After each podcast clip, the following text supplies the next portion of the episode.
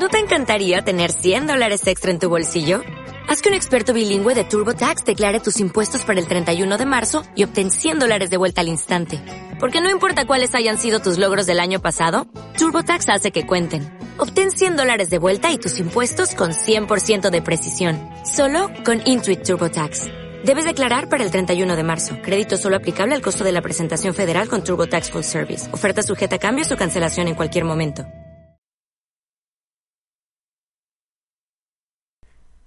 Quien me conozca sabrá que Pro Wrestling Noah tiene un lugar especial en mi corazón. Quizás sea por sus inicios y nombres como Misawa, Akiyama o Kobashi.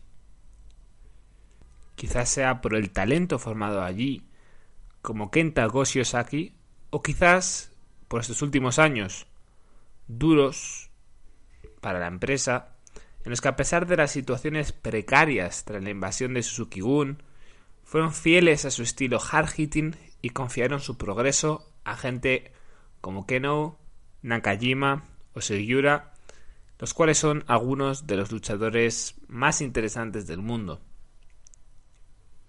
En un show genial, con un gran Hideki Suzuki contra Goshi Osaki, me gustaría analizar el main event, ya que muchos esperaban que el título recaería en Nakajima. Kaito Kiyomiya, la gran promesa que tenía la empresa del Arca, volvió hace más de un año y medio a la empresa, tras una tímida excursión donde frecuenta sobre todo Canadá. No consigue hacerse con el cinturón en su desafío ante Keno, y pasa a tener una primera parte del año lejos de los focos hasta la Global League, torneo que este año ha sido renombrado a N1 Victory.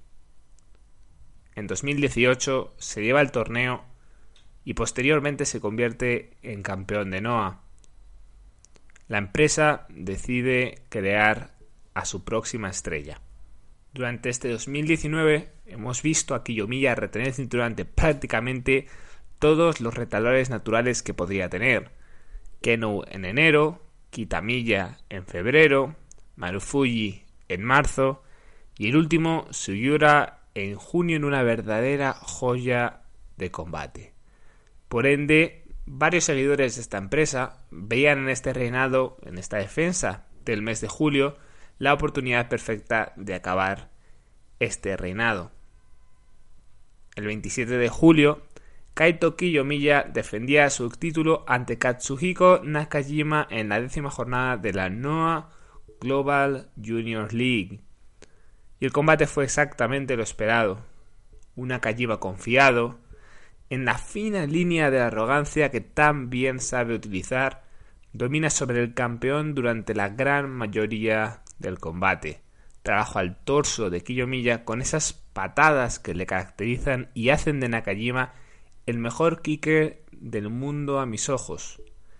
Kiyomiya, por su parte, absorbe todo el daño y busca pequeños comebacks muchas veces dados por la eventual desesperación de Nakajima. Tras un par de grandes nearfalls, Kiyomiya consigue conectar su finisher para retener el cinturón. De nuevo, una gran defensa de Kiyomiya para añadir al gran run que está teniendo, pero que, en ocasiones, acusa de ser estructurado siempre de la misma manera. Kiyomiya, por sus looks, quizás por su relativa inexperiencia, suele recibir la gran mayoría de la ofensiva en su combate, destacando el, dominio de sus oponentes en los combates y limitándose a buscar el comeback y eventual pin. Dentro de una historia quizás más arraigada, como la de Okada desgastándose tras un largo reinado ante oponentes haciendo que se rompa poco a poco, o ante un rival determinado, una fórmula así puede funcionar a la perfección, pero Kiyomiya ha sido buqueado con esta fórmula durante gran parte del 2019. Noah busca crear en él algo parecido a lo que DDT ha encontrado en Takeshita o a lo que All Japan Pro Wrestling ha creado en Miyahara. Pero la realidad de mis ojos es otra. Kiyomiya sigue cosechando defensas, pero la fórmula de limitarse a sobrevivir no casa con la idea del próximo Ace. Parece que no soy el único, ya que los números de attendance media de los shows de Noah me acompañan. El cambio neto ha sido nulo. Noah no ha ganado ni ha perdido ningún fan, signo de que la progresión que vimos con el reinado de Sugiura se ha visto frenado con este último de Kaito Kiyomiya. Todo parece indicar que el reinado acabará ante el campeón de N1 Victory, torneo que se celebra durante estos días. A priori, el favorito parece ser Marufuji, por su drawing power y por la necesidad de buscar un revulsivo que devuelva a Noah al incremento que vimos el año pasado.